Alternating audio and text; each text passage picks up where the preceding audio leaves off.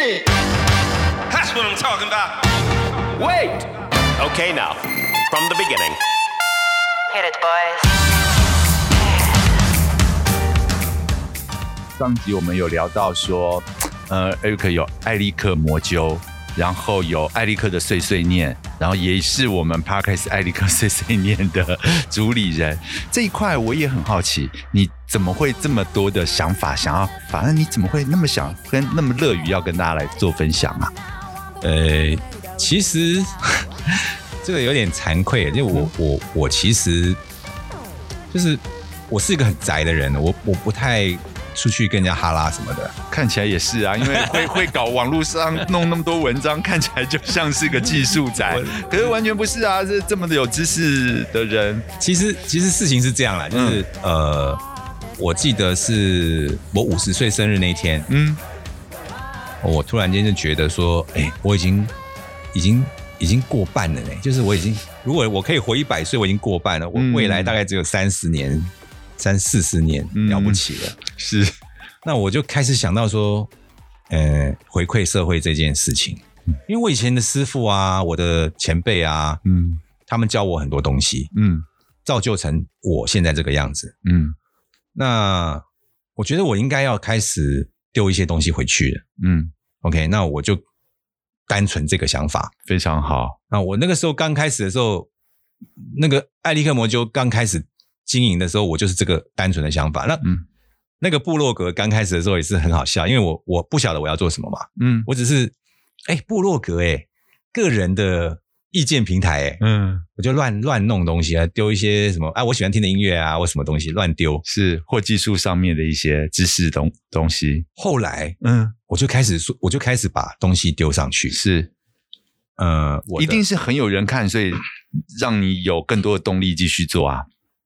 嗯，我刚开始的时候动机很单纯，就是我觉得我时间到了，应该要开始丢一些东西回来。嗯，我没有去管谁要不要看。嗯，但是莫名其妙就开始有了有了流量。嗯，然后 Google 开始写信给我。嗯，说哎，你要不要你要不要购买这个 Google Analytics 啊？你是什么？我给你折扣啊？砍，砍入一些广告啊？哎、对对对。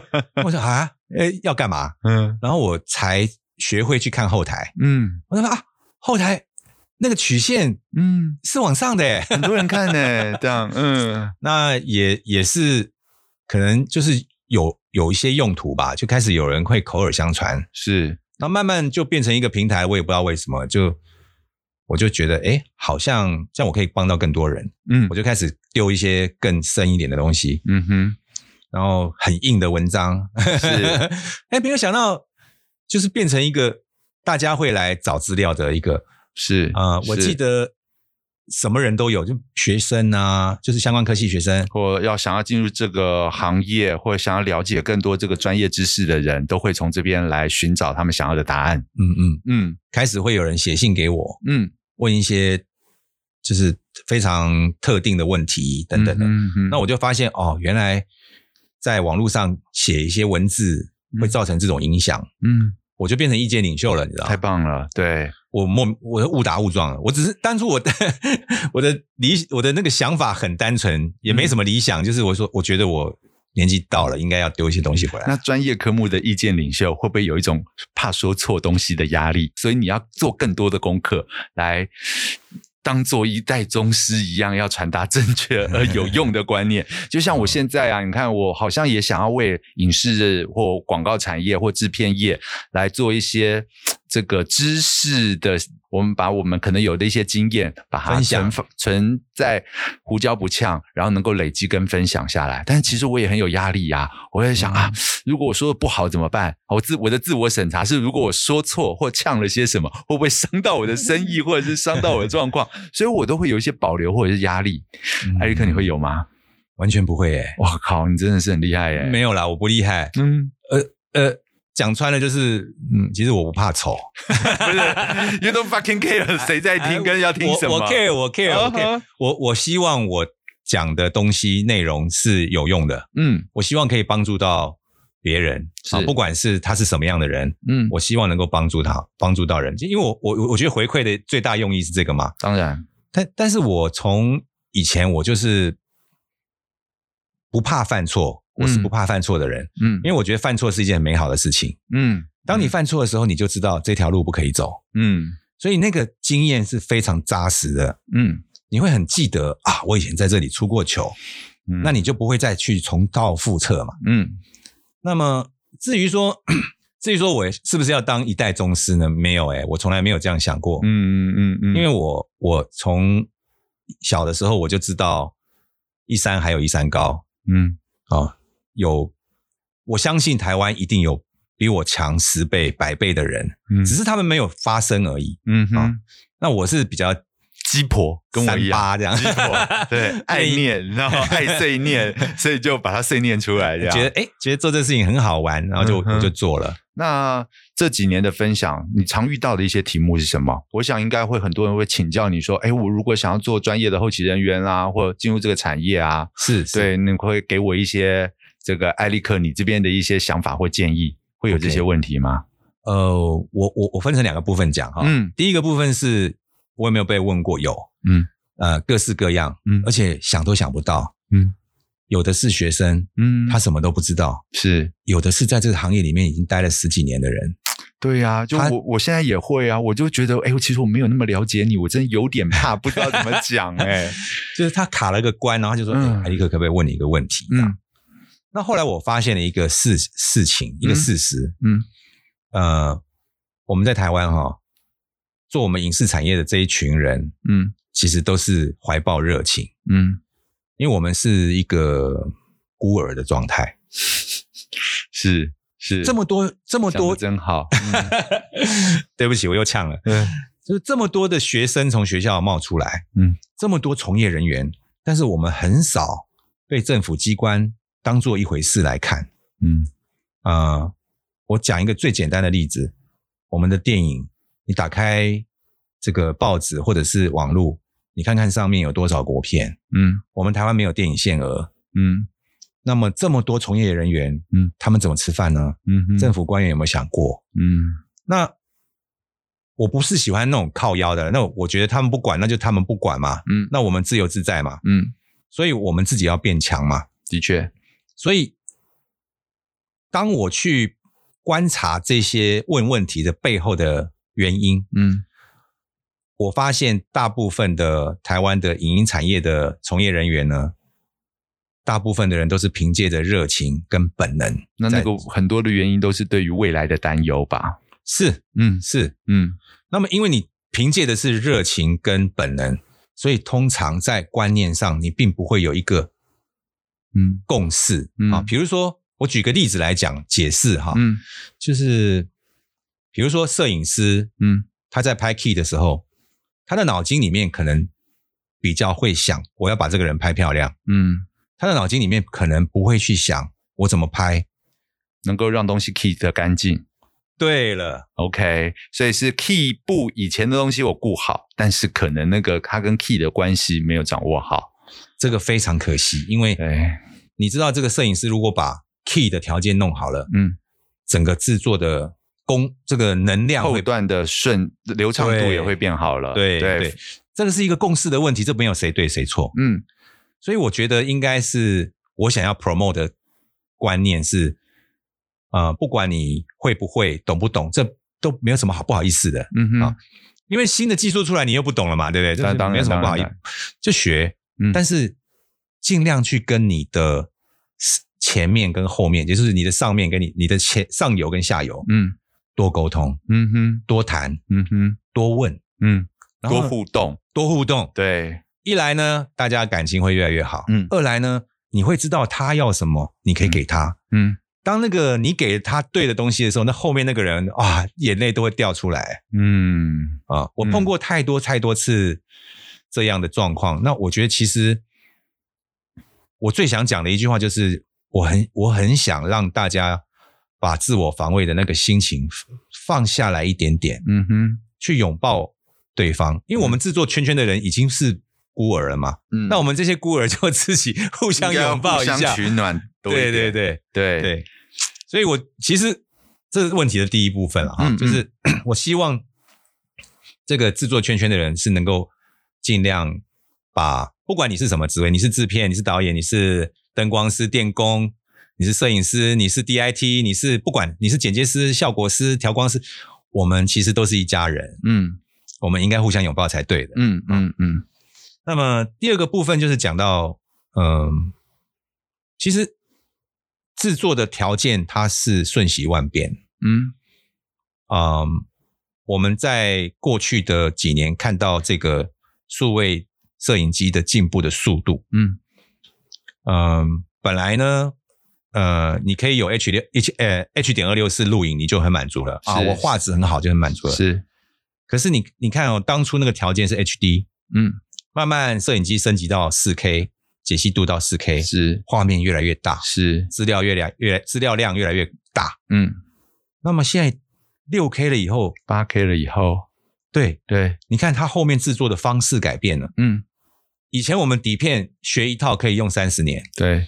可是你学的这个制作，你要学会概念，嗯，因为 HD 的你拿到四 K 来做，好像很卡，嗯。你拿六 K 的素材来做的时候。更卡又是哎，对对对，嗯，好，你看哈，我们我我我举证明给你听，嗯，去年到现在啊、呃，应该说两年前开始，嗯，苹果出 ProRes RAW 是，Blackmagic 出 Blackmagic RAW，嗯，Canon 出 Canon RAW，为什么大家都在出 RAW？嗯，原因是因为解析度提高，你现在用 Media File，也就是说 ProRes 啊、MOV 啊，它会档案大的不得了，是是，所以。用弱档会是一个合理的解决方案，嗯，是不是改了？对，所以我觉得，如果你概念对，你会跟上这个潮流，嗯哼，那你就不会，你比较不会卡到。那那个概念要从哪里来累积跟学习呢？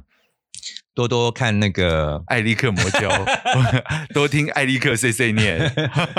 我大概都会在时间在固定的时间，呃，我尽量了哈，就是我在、嗯、呃一段时间有新闻的时候，我就会。出来讲，比如说像昨天我在这个艾利克的影像相关碎碎念，那个名字很长，我故意乱取的。嗯，呃，昨天最大的新闻就是 Panasonic 出了 S Five，S Five 对对。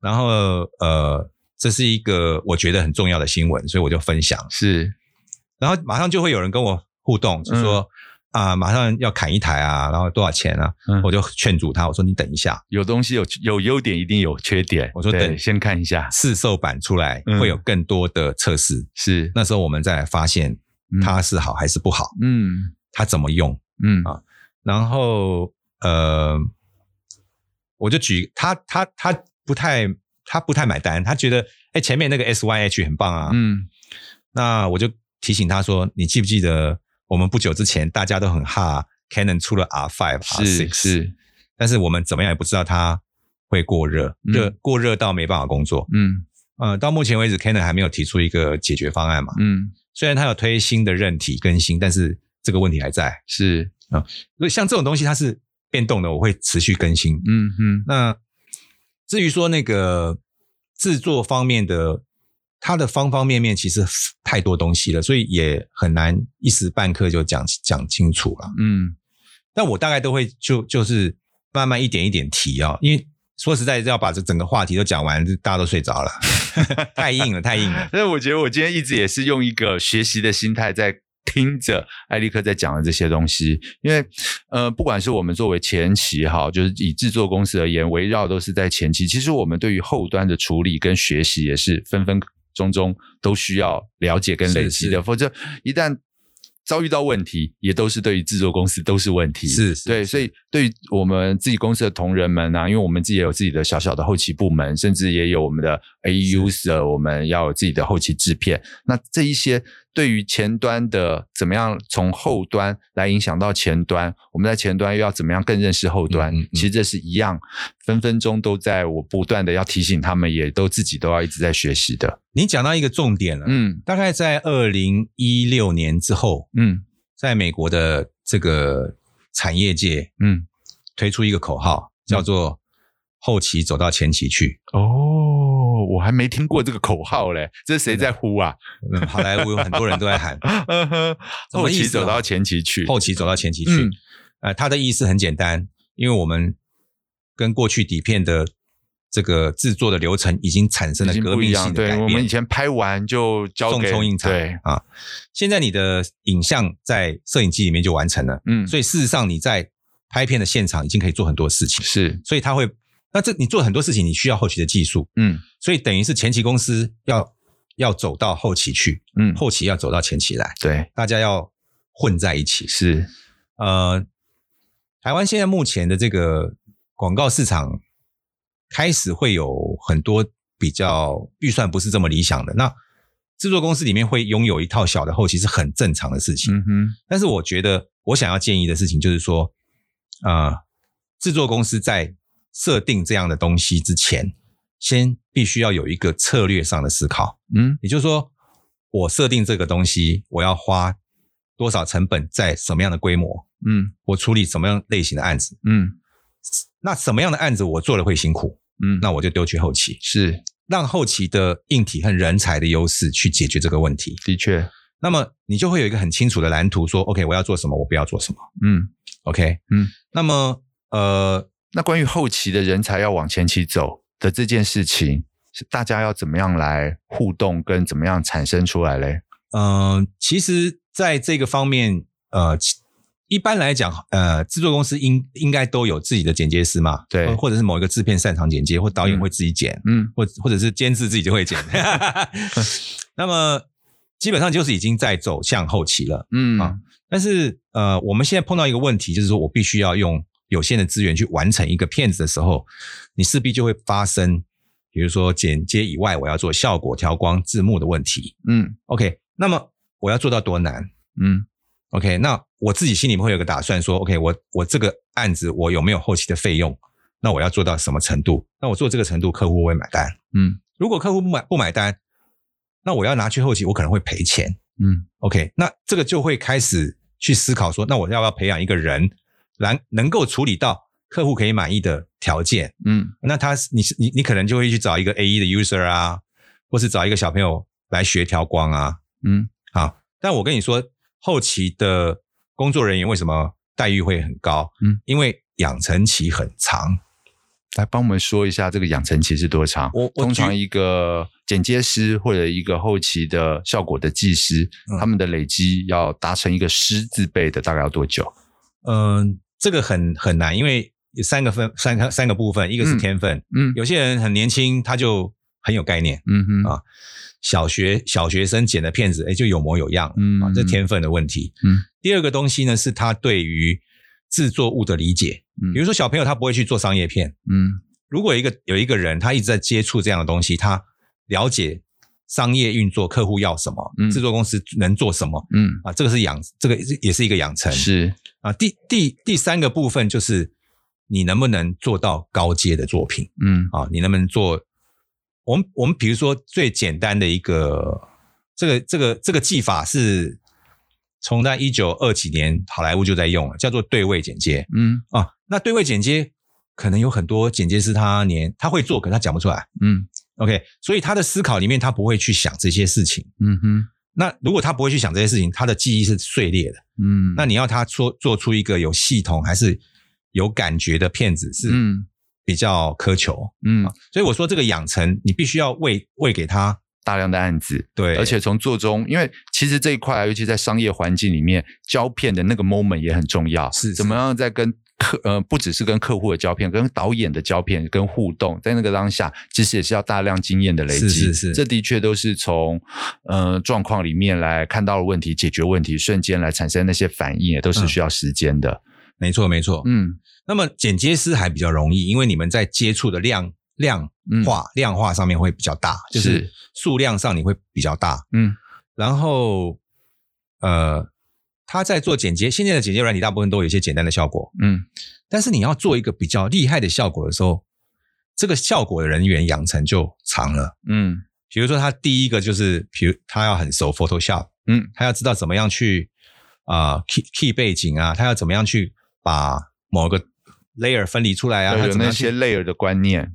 然后他才来做动态，嗯，然后他才去做这个 motion graphic，就是会动，好，画面会，所以这个时间会变变比较长，嗯，那会做跟做的漂亮就是两回事，嗯，好，那么养成期更长就是调光了。嗯嗯嗯。第一，你有没有色盲？没有色盲，你对于颜色敏感。第二个，你有没有 art sense？嗯，你知道这种颜色会让人有什么感觉？嗯，然后你要知道这种摄影机你可以调到什么样的极限？这这个要光光要了解这些事情，跟他去做练习，嗯，他就要花非常多年，嗯，他才能能得到这个能力，嗯，需要大量案子的堆叠跟累积，是，嗯，是。而且你做广告的人跟做剧情片的人，他要求的东西又会不一样。对，所以我的我的我的我所谓的策略上思考就是，哎，如果今天我不是要做电影啊，嗯，我我就可能不会去养一个电影等级的人在那里，我可能会啊、呃、养一个符合我需求、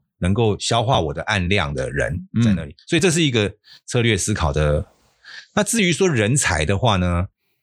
我们每一年其实，在这个暑暑假过后求职潮，你都会发现有很多美术啊、传播相关啊、电影、电视相关科系的学生。嗯，其实从中间就会找到非常多对这个行业有憧憬的小朋友。是，对。但是现在的问题就是说，我觉得比较大的问题就是，我们这个行业是不是有办法去支撑这些小朋友的成长？因为你训练他要花时间，要花精神。你还要给他薪水，嗯，你还要付他的健保、还劳保。但唉，讲到这一段啊，我也有一点点小小的心酸，因为当这一些年轻人进入到我们专业或者是商业的环境之后呢，我发现他们有蛮多人其实对于尤其后期制作的这个想象啊，是在。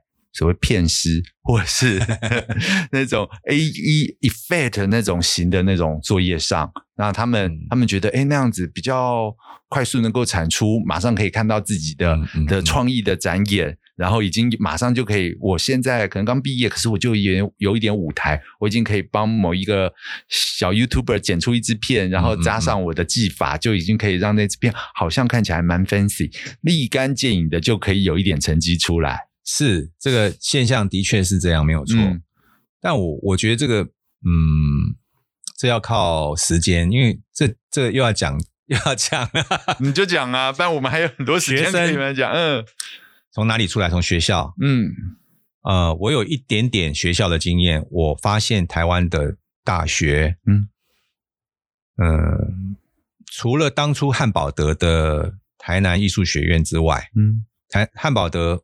呃，非常，我非常尊敬他。嗯，他是一个思想很前进的人。嗯哼，他是第一个不要大学，他只要艺，他只要学院。嗯，啊，他啊，我他好像过世了哈，我不认识他。汉堡德，他是成立台南艺术学院的。OK，啊，我曾经去台南艺术学院。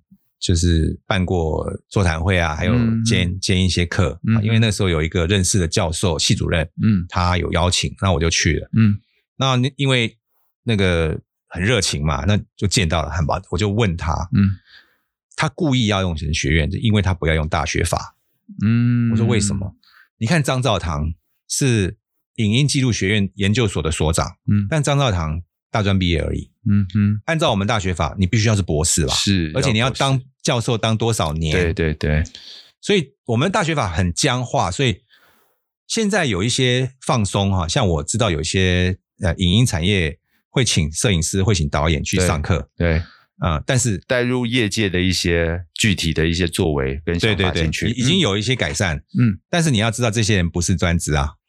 不见得会教，是你是这个意思吗？不不不，学校不会把这样的人当专职。OK，你在这个业师去分享是，嗯，那你在这个大学法教授，我我我我我们推敲一下就好了。嗯，大学毕业好不好？你都顺利毕业，比如说你是二十五岁，嗯，你去念研究所两年嘛，二十七岁，嗯，然后你又出国念个博士四年嘛，三十二岁回来，嗯，你去一家制作公司说，我想应征助理。你三十二岁，哪家公司敢用一个博士三十二岁的助理呢？的确不敢，对，我也不敢。对对，那这些人会去哪里呢？他们会去找一些公家公呃国家还是公家的 project 去做，嗯，做一做以后他有作品以后他就转教职了，嗯，没有实务经验。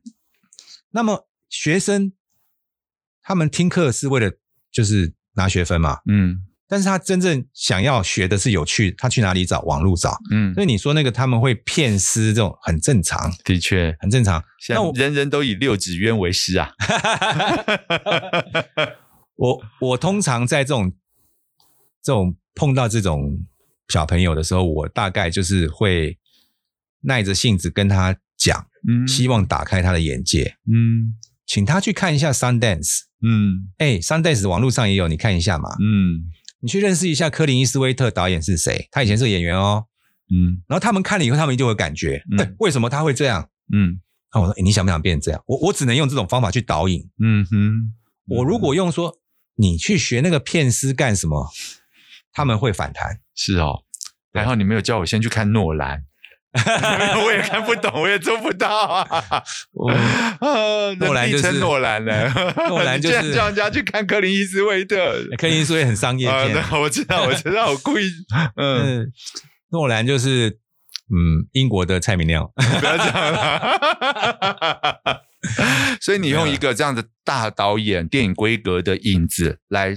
企图让他们来往比较高的地方能够看到，而不是只是我打开 YouTuber 看到 YouTube 看到那些东西，来就作为他立定志向的一个标准。对对对，因为我我我我大概的观念是说，哎，你觉得在 YouTube 上面你可不可以影响到别人？嗯，那你可以影响到什么样范围的人？嗯，可是如果你看这个柯林伊斯威特导演啊，经典老爷车的电影，他会不会打动你？嗯，你是个台湾长大的小孩，你觉得感动？为什么？是你有没有这么样的眼界？一个女子全集的电影啊，对对对，是不是可以打动你？对对对对，对于希拉瑞·斯旺演的那个，对，忘记名字了，我忘记。但 但是那部片就是真的，每次都会鸡皮疙瘩，对，鸡皮疙瘩。对，那你看他这个小朋友，他如果没有去接触到这样的东西，他他的志愿就会很小嘛，嗯，对不对？那我我又会把它拉回来，就是说，你可能在台湾，你很可能你可能没有办法做到这么大规模，嗯，但是你用什么样的步骤去走，你可不可以，你可不可以往这个方向走？嗯，我通常我用这种方法的话，那个。反应算还不错，是，因为我前面这些集数也都邀请了业界都是啊，都都很优秀的这些朋友来，不管是美术啊，后期也请，对，也请，还有当然还有好几位导演一起都包含创意人员来分享，其实都在在希望能够由这样子一个目前还没有什么人听的频道里面沉淀一些，保留一些这样大家的经验在这边，对，不然我们的声量太小，那我大家也都很。呃，保留不分享这些话，真的小朋友们永远搜寻到的就是那些小小技法生产出来的产物，真的很可惜。但是，对，如果我我做这些东西，也一直在还在想，又到底有什么方式可以离开同温层，能够让更多人能够听到？嗯，嗯，嗯，嗯，但是我就觉得你的东西已经其实已经有出了一些同温层咯，包含对岸都听得到，欸，诶有马来西亚人，对，还有美国人，对，那就我就。只要是讲华语、听得懂华语的，都可以看你的东西、听你的东西。哎，你你怎么会来？你怎么会写信给我？而且用中文，嗯，简体中文。嗯，他说，因为我他他有去北京学中文这样。嗯哼哼。然后他他现在在一个电视台上班。嗯，然后他觉得我讲啊，我我的内容还不错，很好啊，很好啊，对啊，美国人。嗯，但是我觉得是这样啦，接接这个 podcast 是这样，就是不管你做 YouTube 也好，还是 podcast 也好，嗯。因为我们都会把东西 host 在一个地方嘛。对，有一天胡椒你做了哪个哪一集哦，你突然爆红了，嗯，其他人会会回回头，对对对对对对。所以我觉得，嗯，不晓得吧？我们看看因缘际会，是不是我们有一天可以让自己爆？没关系，就存着嘛。像今天能够跟艾利克能够聊到这么多，我相信有一有那么的一个机缘被听到，其实都可以对。那个人希望有一点帮助。那那呃，聊这么多，我们还是回到反刚好了啦。哎，艾瑞克，那其实你的频道啊，还有包括你的部落格都分享了这么多跟这么久啊，应该就有那么多的一些根本的一些或基本题目嘛。基本的题目会问过你，就是嗯、呃，后期的这些人才啊，分门别类，应该要怎么样来打底跟累积？嗯，你有没有什么官方答案，或者是你已经有 已经已经完全就是已经知道一个什么样的范例或规范了？我可能不能就是针对某一个细项去做建议。嗯，啊，比如说你是喜欢做特效，那你要用什么样的厂牌的软体？你做三 D 你会用什么？这个我没有办法啊。嗯、但是整个来讲，呃，我有第一样最重要的建议就是，请你培养你自己的美感。嗯，你有一天会骑摩托车停下来看看天，哇，今天月亮好美。嗯。啊，或者是说你听到一个音音乐，你觉得哇，这音乐听起来起鸡皮，好好听。嗯，记得这个美感经验。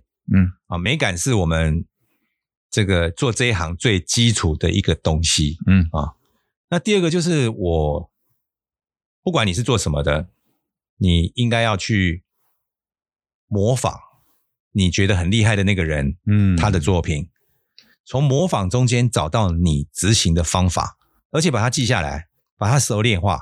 嗯，啊，这是第二个部分。你一定有偷听郭志达那一集，我们好像讲的也都差不多。哦，这其实是一个，大家都是对对，这是英雄所见，都是一个通则，对，这是一个通则，嗯，一定要这样做，嗯，因为临摹真的就是这样，不会的时候就是先临摹别人，然后再想到自己的方法来开创自己的路线。就算你看着操作说明书，你会使用。可是你不知道要做什么啊，嗯，所以你会看，哎，有一个人的作品好棒啊，那你想要去做看看，嗯，你在做的时候，你就会一直发现问题，嗯哼，啊，第三个就是不要怕问题，不要怕犯错，嗯，一直犯错，一直犯错，犯错到某一天哦，你就变大师了，因为大概所有的犯错都被你犯完了嘛，你你所有的路子你都知道怎么走，嗯，所以这中间就是不怕挫折，不要怕去试错，对，嗯，而且我觉得面子哦，其实是。我为什么那么不要脸呢？因为我小时候有一个叔伯级的那个长辈曾经这样跟我讲，嗯，他说：“你爱什么面子？面子是别人给的。”嗯，然后这句话我就记了一辈子。嗯，面子哈是别人给的，嗯，但是你自己是谁？是你自己挣的，所以你不断的努力去，嗯，别人会，那别人要不要决定给你，要不要给你面子？那是。别人的选择嘛，嗯哼，其实你可以把它当做一回事，你也可以把它放在旁边啊，嗯，自己开心最重要，对，因为所以后期这么多分门别科啊，就就像前期一样，有导演、摄影啊、美术啊，其实，嗯嗯，在这一行里面，就好像就仿佛就这个这几点通则，是。追寻美感，做好一些感受上面的一些感知上面的基础，是，然后当你有兴趣的东西，不管是音乐的创作。啊，画面的推敲跟经营，导演故事怎么讲，这些东西都可以找出你热爱的一些东西出来。是学习它，想办法破解它。是是，我曾经有过好几个不错的导演朋友，他们在很年轻的时候，就是不断的去看大量的东西，一格一格剪下来，一格一格来看，怎么样去学习它，变成自己的东西。是是是，刚刚提到这个试错也是，那就是。哎，我这一个片可能可以去尝试某一些我想要跟想要去做的东西，放在里面看怎么样去迈过它，迈过之后怎么样去做好它，是啊，在这样的状况里面来变成自己的作品来累积出来。嗯、那对于那个单项哈，比如说剪接师，你一定要有视觉上的逻辑嘛，嗯，这个就是多看，嗯，多看影片，你就知道他为什么前面放这个镜头，嗯，他为什么放这么短，他为什么放这么长，嗯，你会记忆起来这个视觉的经验，嗯。比如说，如果你是做效果的，你一定会看看大量的设计的杂志啊、画面，你看大量的东西，你会发现配色啊、layout 啊等等的。那唯一哈比较好笑的就是，如果你是要学调光哈，嗯，我诚心建议你要先去看眼科医生。真的有想要立志成为调光师的，但是天生不 OK 吗？嗯、呃，你真的要去看。真的、哦我，我个人的例子，我很想当录音师。嗯。后来我去去这个做了这件事，我去看耳鼻喉科，嗯，然后耳耳鼻喉科的医生跟我说：“哎，你的右耳有重听。”OK，然后呢，也为什么我会讲说这个莫扎特都可以做音乐了，你不应该画地自限。哦、可是那是莫扎特，贝多芬耳朵聋啊！对对对，是贝多芬。你看，我要先检查我的脑子。对对对，我张冠李戴了。那么我。我们如果去应征录音室，那你左右分、左右声道平衡，我就会有问题啊。对，那 mix down 的时候，最后就会有问题。对对对，对，所以那么调光是要先去检查眼睛。对，不是说一定色盲，因为我们人的眼睛呢，尤其是现在的年轻人，嗯，看大量的电脑、跟手机、跟 iPad，嗯，好平板，所以呢比较容易眼压高。嗯，眼压高容易造造成你对某种颜色不敏感。嗯，如果你对某种颜色不敏感，会造成什么现象？就是你在调光的时候，你觉得到了，别人觉得还没到，那结果你你就很挫败。那结果那个不是你的问题，嗯、那是因为你的眼睛。所以先去检查这件事情，后面你可以少掉很多辛苦。诶，可是我也觉得这一题真的也很有趣诶，我每次觉得我喜欢的那个颜色，跟人家期望调出来的颜色，跟下一个我的客户或者是要来评断这个颜色好或不好的那个颜色，其实大家都有不同的差距。是是，对，所以这件事情其实很主观。那调光师在里面要怎么样来找到一个大家皆满意的状况，也很抽象啊。嗯。我认识不少个厉害的调光师，是是，他们有一个共通的特性，嗯、他们都跟我讲同样的话。嗯，他说：“你去大卖场看电视，嗯，那十几台电视没有一台会是一样的。”对啊，对啊。所以我们在这里要求到多准确的颜色，嗯，放到外面去电视的时候会怎么样呢？没办法控制的，对，没有办法控制。对，千家万户，每一家电视都长不一样啊。那，那你跟我解释一下你在做什么？他说，我就好奇，对啊，就是在现在在这搞这个那个一点，这边那个一点，那对。他说哈，嗯，我们现在是在一个可控的条件下，就是我们的后期公司的调光师一定都是经过校正的，是，一定经过校正，是。所以在经过校正的条件下，这个颜色是比较准，嗯。那么。每一个人对颜色的要求跟每一个人对每个人眼睛的状况都不一样，嗯，所以调光师他很重要一个责任，他要负责沟通、调和、顶耐，让大家的意见是达到一个共识，是，所以他们已经是厉害的调调光师，他就可以超越技术，而是在跟人相处。嗯，你知道吗？嗯，所以我觉得他们这他们讲的这个话，我非常认同，买单，非常买单。嗯、对对对，嗯、非常棒。对，我也觉得啊，就是在那样的状况里面，我们 当其实我也是用一个好玩的影子问一个很愚蠢的问题。其实我自己心里面也很清楚的知道，我们不在这个环节做那一个。追求的话，其实放出去就放出去了。那个可对所有人，如果也都不关心，其实就没有那个机会被在调光这个环节做好。你讲到重点了，嗯，你讲到重点，嗯，之所以说之所以呢，我们会被称为 professional，就是专业人士，嗯、是。因为我们在乎，所以我们要求嘛。对，对所以你你讲的这个点就是 professional 的关键。嗯、那么一般的消费者他不知道嘛？对，或或不需要去在乎到这个东西，他就要看到我开心，我感受。有没有不在乎？嗯、但是，嗯，当你的画面怪怪的时候，一般消费者都会有感觉。哎，这个好像，嗯，好像不太对哦。哎，不太对，所以我记得。哎，对。哎，那个怪怪的哦。哎，可是就记得，所以其实可能真的没有标准答案。呃、嗯，就是在我们这个环境里面，或这个环节里面，我们去做一个期望上面的设定。是，是哎，那如果。标准答案是没有，但是它有一个通则，嗯、它有共识的。嗯，比如说我们我们在这个颜色上面的要求，大概没有人会希望脸是绿的嘛？那那当然，啊、对，所以你的肤色是不是对？嗯啊，那从客户的角度，客户一定会去看他的产品，它颜色是不是跟他们标准色接近？嗯，我觉得每个人的切入点都会不一样。是是。那至于说，呃，诶，为什么每个人进来调光室，然后他们的意见都会有一些差异？其实我有去。观察过这个问题，嗯，呃，那是我在意向的时候，嗯哼，其实答案很简单，啊、呃，我们可以做一个实验，嗯、就是你如果想要知道你的眼睛是不是准确、很锐利，嗯，啊、呃，其实不是的，它是接近值，嗯，你不相信的话呢，你可以啊、呃、拿一张红色的纸，嗯，看着它三十秒，你你你用你的手机预计时三十秒。看着它三十秒以后，你把红色拿下来。嗯，你看你的房间里面没有一个颜色是准的。对对，OK，因为你的眼睛会调整。是。那为什么客户进来他会觉得很不安全感呢？因为他刚刚跑来，嗯，他停车，嗯，然后他在那个强光下面混乱的光线，他并没有在那个调光室像那个调光室或导演做了几个小时。的确，或熟悉了，或习惯了某一个颜色上面，他的眼睛还在适应的条件下面。后来他。播出的时候，那客户说：“哎，为什么我们那天调的时候颜色又有一点不太一样？”我们很难去跟客户讲说：“你其实要到提早到，然后你让你眼睛在那个暗房里面适应之后，颜色会比较接近。我知道了，所以啊，摄影机上面有一个白平衡这个功能，我们以后胶片前要有一个白平衡眼睛的这个环节。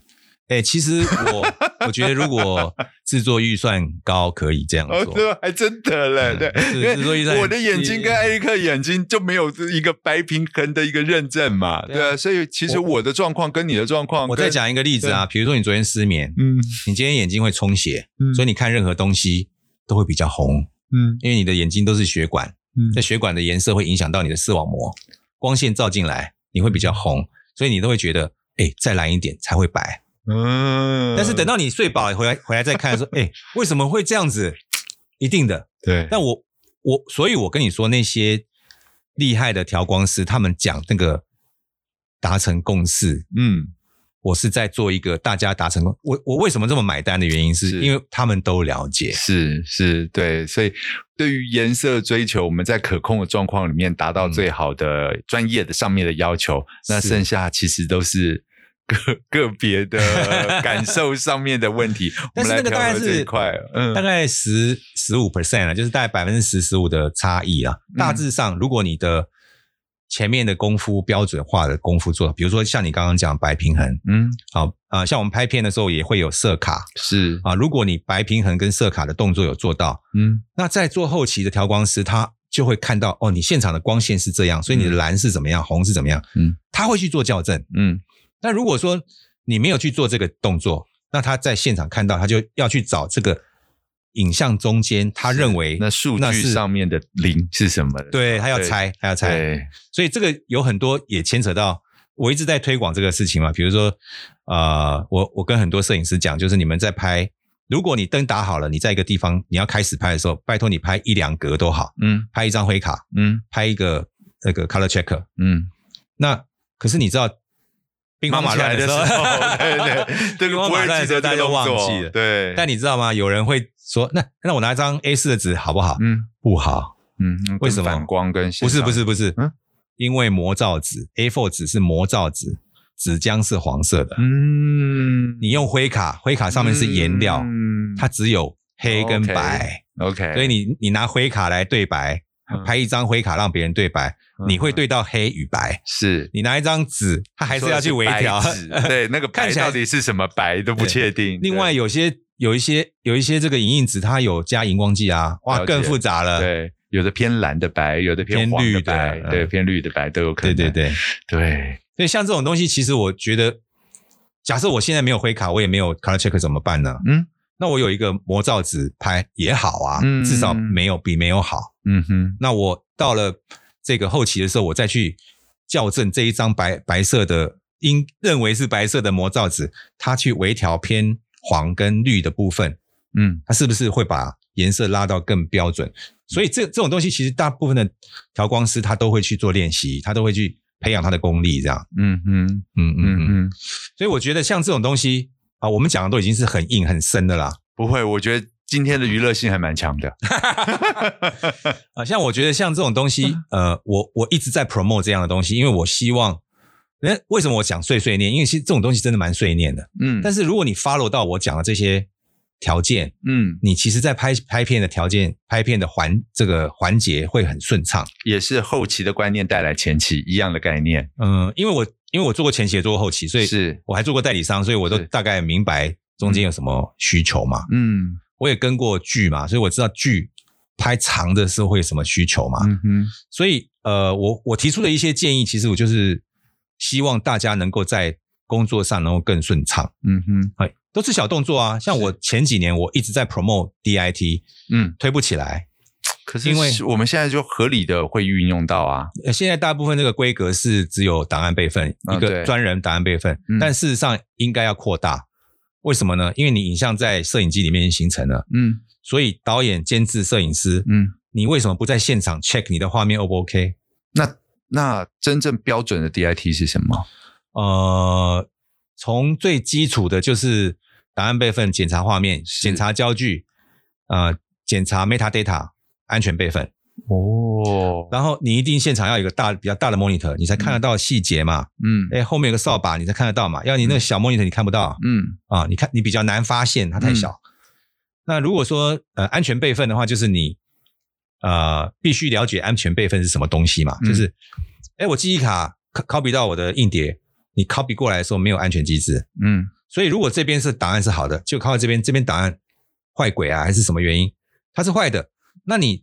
移到后期的时候，你就拿坏档案，是，所以一定要有一些软体是专门去做安全备份的，比如说啊、呃、，Sharp Pro 啊，比如说这个很多厂牌啦，了解，了解。那我补充说明一下，就是在 DIT 这件事情里面，对，它其实并不只是一个。监看或者是一个档案转移的过程，对，他需要一个专职的人专心的在做这件事情。那个人要受过训练，对，然后不是只是一个摄助在那边又弄器材，嗯、又又在搬脚架的状况上面又来做档案管理，那个也可以，但是我们就要付比较高的风险。对，哦，对，然后再下来呢，就是高阶一点，嗯，呃，你可以在现场把这个现场收音跟你的影像结合起来。哦，OK，你可以，你可以把它结合起来，你可以无线传送给现场导演、客户什么听，嗯、说我拍下来的素材是长这样，嗯哼，OK，嗯，所以大家都知道我们拿到这样的素材，你到后期的时候，你心里是很扎实，我知道 OK，对不对.第三件事情是他除了做这件事情之外，他还要做一个 log，就是他要做一个记录，嗯，场记表，嗯，所以哪颗镜头在哪一个记忆卡，然后我现在放一点哪个 folder。所以不会再有那种我 import 到剪接机以后呢，导演说：“哎，我明明就有拍一个那个角度，站一直，那你找一下看。”我操，那个一找就是十分钟就没有了。但如果你有做这个 log，你就找，哎、嗯，我那天是什么时候拍的？我拍的是什么东西？你就要找，甚至于现在有很多是可以用搜寻，嗯嗯嗯，你马上就找得到，嗯嗯，对。所以那个导演他有拍了这个镜头，他一定用得到，是他不会用不到。哦，那还要对，就是一个场记的。再高阶一点，在美国的、嗯、以美国的标准，嗯、美国的 DIT 是已经大到是一个 team，不是，它就是一个后期公司的卡车开到现场，里面就是一家后期，嗯，然后他们就是你一直拍，有时候你拍五六 G 啊，嗯，他们就把这些东西都只能到那边去下载，然后他们就开始工作，然后你到现场，你导演在现场，你不用离开。他们会把他们处理好、出调过的光、配好的声音，他们觉得是他们把 OK take 前面这个 Ready Action Camera 都剪掉，只有把那些动作给你，然后标上这是第几个 take，然后无线传输给你在现场看。所以他这样子工作效率会上来，是，也就是说大家都安全安心。对对，嗯，这个叫做这好像有一个术语叫做 life Dailies，嗯，就是你在现场看。素材是看你刚刚拍完的 dailies，嗯哼，嗯，酷，而且他们还有，比如说你，呃，像 Michael Bay 就很喜欢五六七八九机嘛，他们就有一个画面是把这几台机器的所有素材并在一个画面传出来，嗯、所以你在一个稍微大一点的电视，你可以看到所有的动作，嗯，所以他们已经进步到这个这个这个机制，嗯哼，而且你你知道美国人很变态，啊现场备三份。到后期去，后期又备三份，然后备完三份又要备两份磁带，然后这个制作的时候只做只用其中一部分，嗯，为什么呢？不管你前面制作的时候，后期的时候发生什么包，你都有东西可以救，嗯哼，嗯啊，Michael Bay 还有一个很变态的习惯，他在片子上片之前，记忆卡不准不准格式化。我有去参加一个那个 Michael Bay 的 DIT 的。这个座谈会，他秀了一个照片，在那个他们住的饭店走廊上面有一大堆那个 Pelican 的箱子，全部打开，全里面全部是 Red 记忆卡。然后他们后来片子上片，呃呃，变形金刚，嗯，上片以后，那个他们就去问监制说，哎，那个要不要问一下导演说，这个记忆卡要不要回，可以不要不要回收？都钱买的嘛，嗯。后来 Michael Bay 决定说，不要不要，我要把它放在我的博物馆。这些就是变形金刚第二集的素材所在，是，所以美国人因为他们有有这个票房嘛，也可以赚到钱嘛。的确，的确，对，那中间又完全不可以犯错，而且最后还可以拿来给人家登的一个东西，真的相当好啊，非常有意思啊。嗯嗯，我我很希望有一天我们台湾的制作团队都可以有美国的水准，但是这个有有很多无力感啊，比如说时间、金钱，对不对？人员都要，所以，我一直在呼吁啊，我一直在呼吁说，拜托文化部，你用文策院没问题，但是你们可不可以帮我们架一个影音销售的行销的平台？让我们的东西可以卖到国外去，嗯，那我们可以不是只有广告，不是只有短片，我们可以做我们一些东西，你们帮我们卖好不好？嗯哼，国家的力量来帮我们嘛，嗯，开创多一点的收入的。希望有一天我们也可以像 Michael Bay 一样，哎，记忆卡不准 format。怎么可能？对不对？不要不要没信心。我说我们我们今天拍完，明天还要再用，今天赶快抠出来，明天就要再用了。没有了，他那个是他那个是一个他那个是一个浮夸的，Michael Bay 非常，可能就只有他嘛，那只有他。对对 但是换成诺兰可能也没有这样啊。诺兰用底片，对啊，用底片。但是你你知道诺兰？嗯，我曾经嘲笑过诺兰。嗯，我不知道。诺兰说要用底片。嗯，你为什么不用三十五？他不是不只用三十五吗？他不用三十五，他用什么？他用七十厘米。对啊，他比三十五还大的。为什么？对啊，因为三十五厘米，你如果用就是一比一去 scan，嗯，它只有三点五 K。对，所以他他他觉得那样子不够用嘛，不够用。对，所以他用，所以他用七十。对，但你想想看，那个摄影师每天都要扛一个这么大的机器，还有很大的辅材，摄影师不见得要扛啊。对，很多很多场景他都要，而且我讲一个最尴尬的场景，嗯。假设有两个一一男一女要谈恋爱，嗯，然后他们要亲热，对哦，这么大的摄影机这么靠近他，而且七十厘米啊，嗯，他拍的时候是，你要怎么亲得下去啊？嗯，但是诺兰有诺兰的坚持嘛，他就是要用底片，嗯，但是你知道他他很聪明啊，他知道我要用七十厘米来补足我画质的不足，嗯，这是代表什么意义？现在数位的摄影机，嗯，能力已经超过三十五厘米，是。是对，诺兰在 game 嘛，嗯，所以有一天我们的戏院的那个投影机不不只是四 K，说不定是到八 K 的时候，嗯哼，诺兰就没戏唱了，他非用 digital 不可。这重点也许还这些都只是表象啦，他的他的坚持当然有他的逻辑，但是其实他们的内容就是真的是是内容，他的强才是真正的他的强项是内容，是是是是是。我我我讲的东西是很现实的，嗯，我们用我们现在自己的经验回头看，嗯。当电视到 HD 的时候，你在电视上面看到 SD 的广告，你什么反应？嗤之以鼻啊！是是，真的会嫌弃。所以当电视系统播八 K 的时候，嗯、我们现在我们在看到四 K 做的广告说，嗯，哎、欸，对啊，就是现在如果再回头看我们自己本身自己曾经那么辛苦做出来的 SD 的片，都会觉得哇，那个是上一个世纪的事情了。所以我现在一直在 promote 这个观念，嗯、就是大家要跟上，要拥抱新的东西，嗯、因为、嗯、因为。我觉得每一个人的这些才能、这些才艺，嗯，不要被时代淘汰，嗯，你要跟上，留下好的作品、好的画质，你你才可以延续下去，嗯。虽然将来的网络会不分这个画质，但是我们知道，呃，不管是电脑的荧幕，还是显示卡，还是作业系统，还是电脑品牌。他们也是不断推陈出新，出高画质的。当然，未来如果变成五 G，更多东西更迅速能够获得的时候，那如果还是有来一个比较不够精美的东西，可能立竿见影就会有那个差距。哎，这一点又回来讲一下底片的优势。嗯，我们拍的底片对不对？嗯，它 scan 出来，比如说诺兰用七十厘米，嗯，它 scan 出来以后做了四 K 的电影嘛？是。但是如果将来八 K 的。这个戏院，嗯，它可以再 scan 一次八 K 哦，画质不会差哦。因为底片对成像的，对，它用光学的作业来，对，它用光学，对对对对耶。诶，那搞不好它是放眼未来，不会。不会，它就是在跟就对了。因为底片到底还是化学的嘛，还是会脆裂，嗯，对啊，嗯，会脆裂，嗯，digital，我觉得 digital 应该是已经是制作圈圈的王了啦。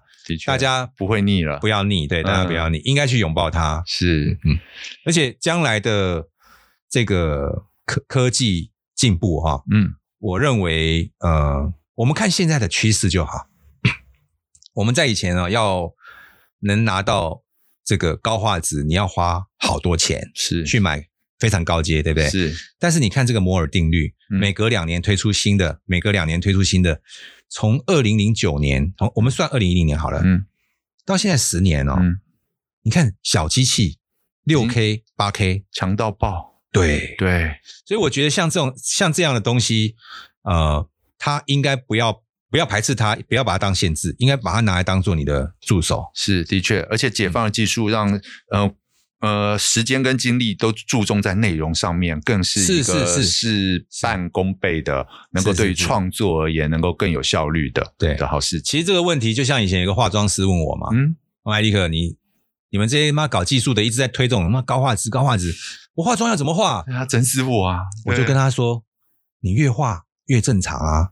为什么？因为你以前 SD 解析度很低，所以你要画立体啊。嗯，你现在到 HD 以后，你不用画立体，你画正常妆就好啦。如果到四 K 的时候，你你连那个你可以决定要不要留它的毛汗斑。嗯，对，你可以画很少很少，你可以画正常，肉眼看到什么拍到就是什么。嗯，然后那个是那个那个那个化妆师说，他大概停了五秒钟，好像对耶。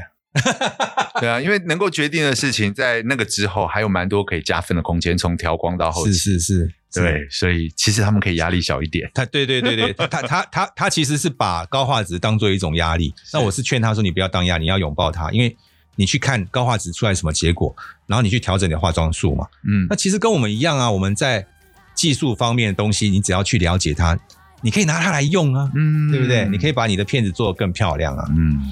我讲一个我当初接触四 K 第一次接触四 K 画面的那种惊讶，嗯，就是我有一个客户他要测，所以他就拍了一只熊宝宝在沙发上，嗯，灯光正常，然后他就先用 HD 拍，然后用四 K 拍，然后我们就到呃大的荧幕去检查画面，HD。你看到那只熊是一个色块，蓝色，然后黄色，有看到一只玩具熊。嗯，当四 K 画画面一放出来的时候，我跟你讲，你眼睛很正常、很自然的就去就去观察说，哦，原来它这个是毛哎，它上面有毛，哎，它这里是斑点，哎，它那个原来是个塑胶哎，临场感增加非常多。嗯，所以我相信现在这个呃科技产业一直往。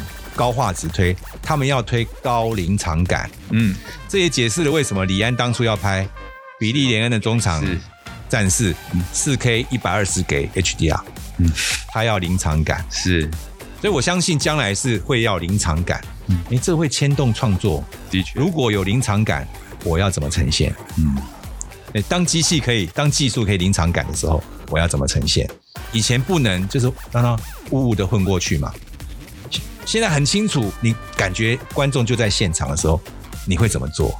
嗯，对不对？这很有趣啊，这非常好玩，太棒了！今天真的非常开心啊，而且也是开开心心的跟艾利克一起来碎碎念啊，胡椒碎碎念，艾利克也碎碎念的念完了这些我们老男人心里面的想法。如果啊，你想要知道更多的东西，我强烈的推荐你可以去。